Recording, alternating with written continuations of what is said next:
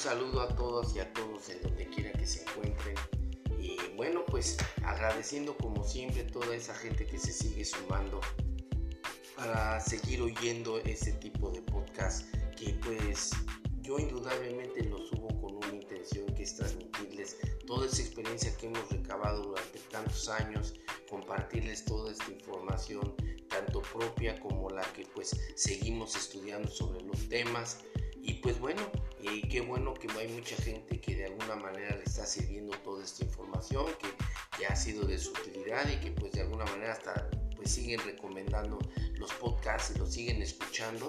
Y pues un agradecimiento totalmente este, a toda esta gente, las plataformas que también se encargan de, distribuir los mismos, pues a todos muchísimas gracias. Y pues bueno, seguimos siempre tocando temas, tal parece que esto nunca se va a acabar y seguimos en lo, en lo, mismo, ¿verdad? Pues bueno, eh, vamos a hacer una pequeña introducción del día de hoy y bueno, pues yo quiero nada más hacer hincapié en la situación de cuando tocamos el tema de la farmacobiología deportiva, tema que, que vimos este, posterior a, la, conclusión del, del, uso y abuso de los esteroides llegando al Mister México.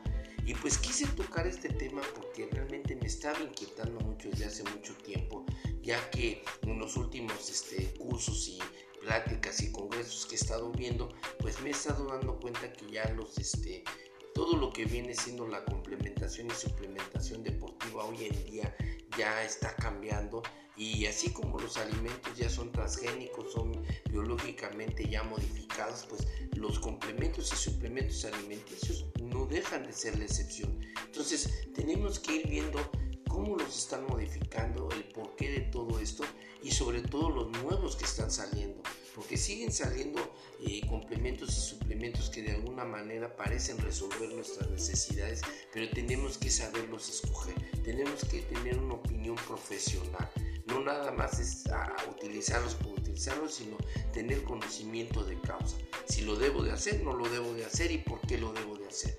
Entonces por eso tomé, toqué el tema de, perdón, del inhibidor de carbohidratos, que yo creo que es uno de los que más me había estado sonando. ¿Por qué? Pues porque todo el mundo ya lo sabe. Bueno, la mayor parte del mundo, ustedes saben que la obesidad es un tema eh, hoy en día, ¿verdad? Que está ahí en boga, que está con nosotros, que, que no nos deja. Por lo menos en mi país, pues seguimos siendo, me parece que el segundo lugar, bueno, el primer lugar en obesidad infantil y el segundo en obesidad en adultos. Entonces creo que es un tema que sigue, sigue y sigue dando y va a seguir dando por mucho tiempo y pues hay que estar hablando de todo esto porque siguen saliendo productos en donde tal parece que, que nosotros este, tenemos resuelto ese problema, ¿verdad? Y la gente pues en la desesperación de quererse ver mejor, de bajar de peso, obviamente la salud y todo esto, pues, pues sigue eh, buscando la solución, el efecto mágico, ¿verdad? Bueno, pues en este rubro por eso quise tocar este tema. Y bueno, pues uno de los temas que vamos a seguir viendo más adelante va a ser el tema de la musculación. Pues como yo en algunas ocasiones les había comentado en otros este, podcasts, eh, esto, esto, mismo de los algoritmos que nos van redireccionando en sitios que de alguna manera nosotros ponemos like o nos gustan o, vemos de alguna manera que nos, que, nos gustó, pues los mismos algoritmos nos siguen redireccionando y nos siguen mandando o sugiriendo sitios de esto mismo, de este mismo tema, ya sean chicas, bicicletas, eh, coches de carrera, lo que sea. Y entonces obviamente pues yo eh, veo todo lo que viene relacionado al ejercicio y pues se siguen ahí metiendo en este tipo de sitios, ¿verdad? Y bueno, me doy cuenta que me he encontrado con sitios, con personas que realmente pues transmiten información fidedigna, nos tratan de prevenir, incluso jóvenes que hablan sobre esto. Y pues me da gusto ver que hay gente que se preocupa por esto, por transmitir algo positivo, ¿verdad? Pero nunca deja de lado de, personas que de alguna manera pues también eh, siguen promoviendo lo que vienen siendo las, este, leyendas urbanas, eh, siguen creando nuevas leyendas y, también pues siguen mal informando a la gente. No deja de pasar todo esto. O simplemente pasan o, se graban haciendo cosas absurdas en donde la gente pues no sabe si eso está bien o está mal hecho. Sobre todo la gente que comienza en el área del deporte, en cualquier deporte, que se empieza a fijar un objetivo, que quiere incluirse en el equipo de bol y de básquetbol escuela, de fútbol americano, de fútbol soccer, etc. O quiere participar en una competencia de triatlón, de, de infinidad de, de, disciplinas deportivas que hoy existen, ¿verdad? De artes marciales mixtas, lo que a ustedes les venga a la mente. Y bueno, pues ahí nosotros tomamos como parámetro un entrenamiento especializado. Y ya les había yo comentado en otras ocasiones que bueno, pues esos entrenamientos llamados funcionales, que son los llamados HIT, propiamente dicho, pues son de los que más se han puesto de moda hoy en día, tal vez porque de alguna manera sí tienen una implicación en el rendimiento de los deportistas, en cualquier especialidad. Pero hay que saber qué tipo de, entrenamiento, ¿verdad? Yo hablo eh, eh, exclusivamente de CrossFit. Este yo lo he visto mucho ahorita en el internet y realmente he visto unos accidentes mucho, muy este, impresionantes y pues sí yo creo que se debe de hablar de esto, ¿verdad? Se debe de hablar bien, se debe de dar información fidedigna, se debe de, instruir a la gente y decirles para qué sirven, cuáles serían los objetivos, cómo se deben de hacer, las precauciones que debes de tomar. En algún podcast yo ya hablé de esto. Pero pues bueno, tenemos que seguirlo tocando más a fondo. No he hablado en particular de algún tipo de entrenamiento. O sea, simplemente lo vimos de una manera general qué son los entrenamientos HIT, para qué sirven a grosso modo. Pero bueno, hay que hablar más de esto porque bueno, el nivel de la musculación es muy importante para todo tipo de deporte, pero sobre todo la implicación en la salud es mucho más allá de importante que el objetivo deportivo.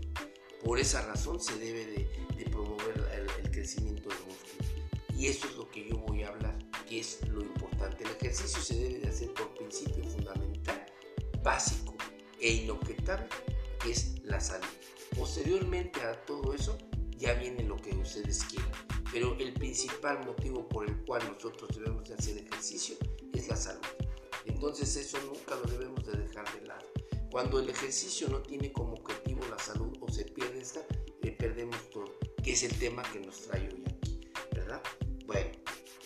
vamos a seguir hablando de esto. Hoy el tema de hoy es eh, el, post, eh, efectos colaterales post al uso y abuso de los esteroides anabólicos, ¿verdad? Bueno, como en el podcast este, pasado donde vimos el, final de la llegada a Mister México, que pues marcó el final del uso y el abuso de los esteroides, ¿verdad? Cuando yo empecé a entrar en todo este mundo que yo empecé a a utilizarlos. Empecé de una manera de aficionado, poco a poco fui queriendo más, me gustó mi apariencia, empecé a entrar a campeonatos ya pues de mayor rango. Esto me fue obligando a que yo fuera utilizando cantidades más fuertes porque déjenme decirles que en el fisicoculturismo no hay otra manera de ganar un campeonato importante o llegar a niveles mucho muy importantes si no usas y abusas de este tipo de medicamentos. No hay otra manera no hay otra. O sea, si tú lo tratas de hacer con complementos, arroz, claras de huevo, proteínas de la tienda, no, no, o sea, tus resultados van a ser, eh, sí, notorios, pero no al grado que llegues a ganar un campeonato de este tipo, ¿verdad? Entonces, eh, ahí nos ubicamos en un contexto real donde, pues, el fisicoculturismo yo creo que es uno de los deportes que, si no utilizas este tipo de sustancias, sería muy difícil que tú llegaras a ganar un campeonato entonces por ahí vamos a dejarlo bien establecido, perdón, que no lo puedes hacer de otra manera. Ahora, yo cuando empecé a utilizar todo esto, pues les platico a grosso modo, porque fueron muchos años, cómo lo fui utilizando por etapas y algunos campeonatos que fui llegando con el uso de estas sustancias, pero fueron muchos años. O sea, no fue un año, dos años, tres años, fueron muchos años de estar utilizando estas sustancias. Entonces siempre fue en una situación ascendente. O sea, cada vez iban siendo más las dosis y cada vez iban siendo los, tipos, los, tiempos, perdón, los tiempos de descanso mucho menores. Entonces siempre, casi siempre, todo el año siempre me estaba ciclando, tanto para definirme como para subir de volumen y así. Entonces, esto nos lleva a una, a una situación, ¿verdad? El cuerpo mm, poco a poco no descansaba y pues bueno, ¿qué es lo que le fue pasando al cuerpo? Yo les quiero comentar que de primera mano, cuando tú utilizas este tipo de sustancias, en el momento en que las utilizas, es muy difícil que tú te des cuenta lo que puede estar pasando. Entonces ahí como que no, no, te, no dimensionas qué es lo que está sucediendo dentro de tu cuerpo. O sea, tú te estás inyectando, inyectando, inyectando, inyectando. Te ves mucho, muy bien. Pero llega un momento en que, bueno, va, va a variar de la susceptibilidad de una persona. O sea, esto quiere decir del nivel de tolerancia. O sea, hay personas que dentro del uso de los esteroides mismos se pueden llegar a morir, ¿verdad? O les puede llegar a pasar una enfermedad este, pues grave, ¿no? Veamos, por ejemplo, el ejemplo de, una pareja muy famosa, ¿verdad? De Michelle Lewin y su, esposo, ¿verdad? Tenían cuerpos impresionantes, ellos eh, tenían sitios en donde pues, este, promovían una vida sana, eran mucho, muy sanos, tenían unos cuerpos impresionantes, sobre todo el esposo de, de Michelle Lewin, ¿verdad? Jimmy Lewin. ¿Y qué fue lo que sucedió? Estuvo al borde de la muerte. Ahora lo vemos, tienen un bebé, pero esos cuerpos impresionantes ya se acabaron. Son personas normales, se ven fitness, gente que hace ejercicio, que se cuida, pero esos cuerpos esculturales de dioses griegos se acabó, ¿verdad? Esto nos da una idea de que hay mucha gente que le pasan las cosas antes y eso fue real. Michelle Lewin estuvo hospitalizado y estuvo grave. Ellos podrán decir lo que quieras, pero el uso y el abuso de los esteroides es un hecho, ¿verdad? Entonces les vuelvo a hablar de susceptibilidad. Hay gente que se ha muerto, como por ejemplo Mike Matarazo o Andreas Munzer, por decir algunos de muchos de los que se han muerto. Andreas Munzer se murió en un concurso de Mister Olimpia por, por una deshidratación debido al uso de los diuréticos. Y bueno, y así podemos ir mencionando infinidad de gente, ¿verdad?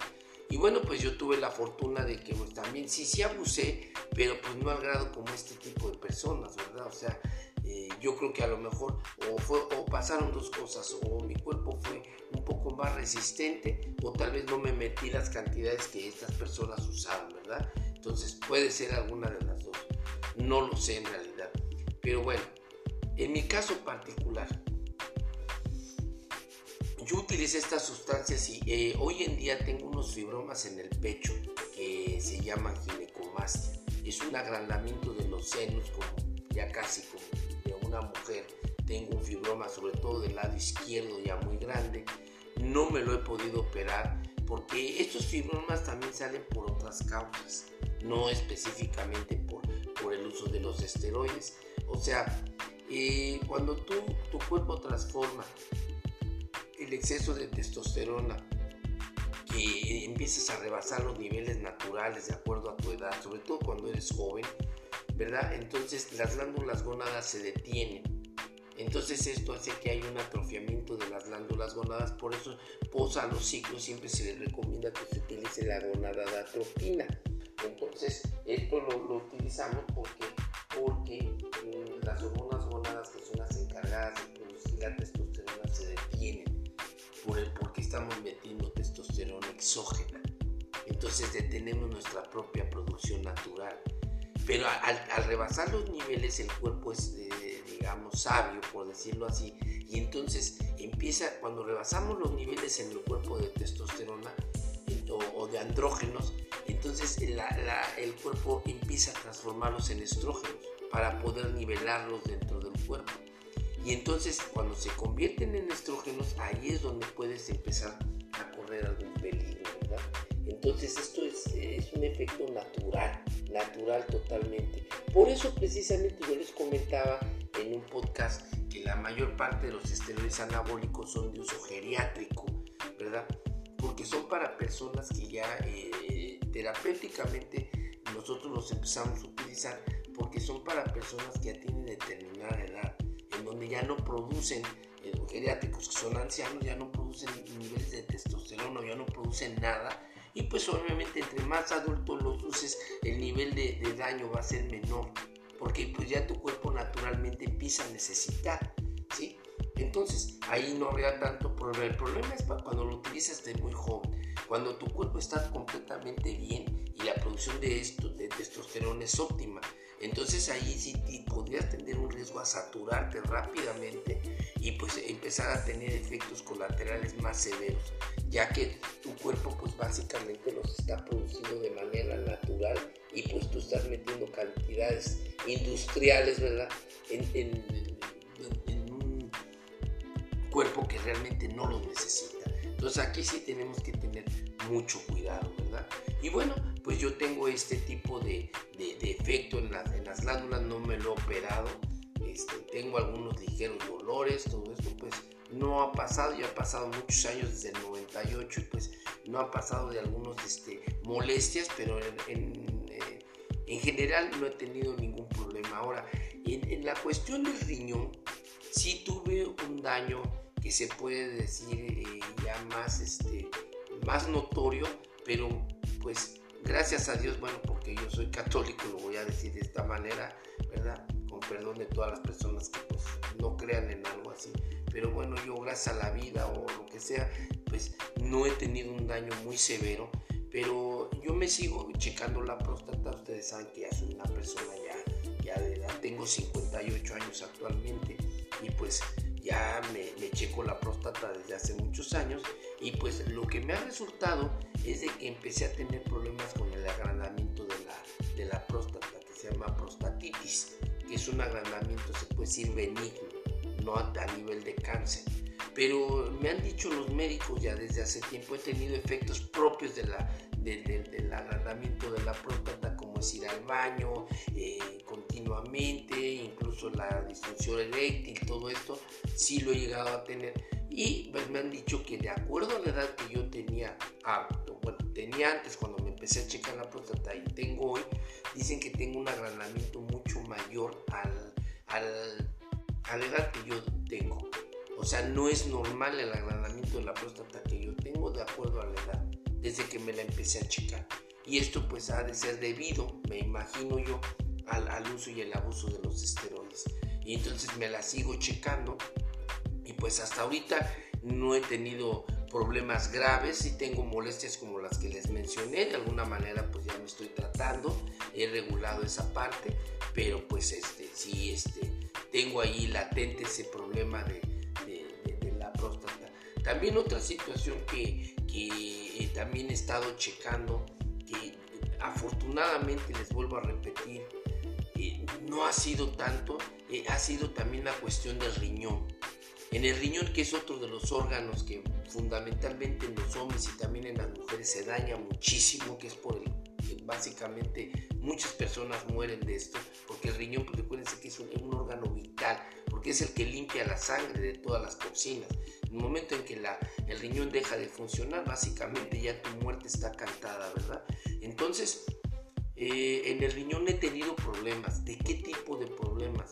Eh, desde que me he estado haciendo los exámenes post al uso y el abuso del esteroide, eh, he tenido problemas con la regulación de, de, la pérdida de creatinina por medio de la orina y también lo que vienen siendo, vamos a decir, la proteína y la creatinina son dos elementos fundamentales en el cuerpo humano. Allí sí no puedes estar perdiendo esto. Es por eso cuando se hagan exámenes es muy importante que se chequen estos valores, sobre todo estos dos. Porque cuando tú empiezas a perder proteínas a través de la orina, aguas. Aguas completamente, chicos y chicas, toda la gente que me escuche. Aquí ya puedes empezar a tener un, este, un problema renal. Entonces aquí sí tenemos que tener, tener cuidado y sobre todo decidir si vamos a seguir utilizando estas sustancias o no. Y también la creatinina. Son sustancias fundamentales para el funcionamiento del cuerpo y la vida, ¿ok? Entonces, mucho cuidado con este tipo de, situaciones. Yo eh, he tenido una pérdida y sigo teniendo una pérdida de estas, pero no a nivel grave, a un nivel, digamos, regulado, pero que no propio para la edad que tengo. ¿Ok? Y sobre todo, eh, para la alimentación que llevo, porque bueno, quiero decirles que yo este, no bebo, no fumo, hago muchísimo ejercicio, entreno actualmente, ando en bicicleta, bla, bla, bla. Toda mi vida lo he hecho y lo sigo haciendo y pues no es normal, ¿verdad? Pero bueno, esto es una de las cosas que debemos ir tomando en cuenta. Hasta ahorita, eh, pues este tipo de efectos son los que, que, me siguen persiguiendo, los tengo latentes y bueno, pues eh, yo les recomiendo como siempre que si no tienen la necesidad de usarlos o se justifique el uso de estos, no los usen, ¿verdad? Y bueno, pues espero que les haya servido esta información, esta plática, esto que les estoy transmitiendo a grosso modo, ¿verdad? De ahí en fuera, pues no he tenido algunos otros efectos este, digamos, notorios hasta ahorita. Tampoco puedo decir que lo que tengo es debido al uso de, los esteroides, pero yo pienso que sí, puesto que lo he visto en muchas personas, eh, tanto famosas como no famosas, y pues siempre se, se, deriva de esto, ¿verdad? O sea, ya el negarlo ya sería como, pues, eh, no tener sentido de lo que les estoy diciendo ahorita, ¿verdad?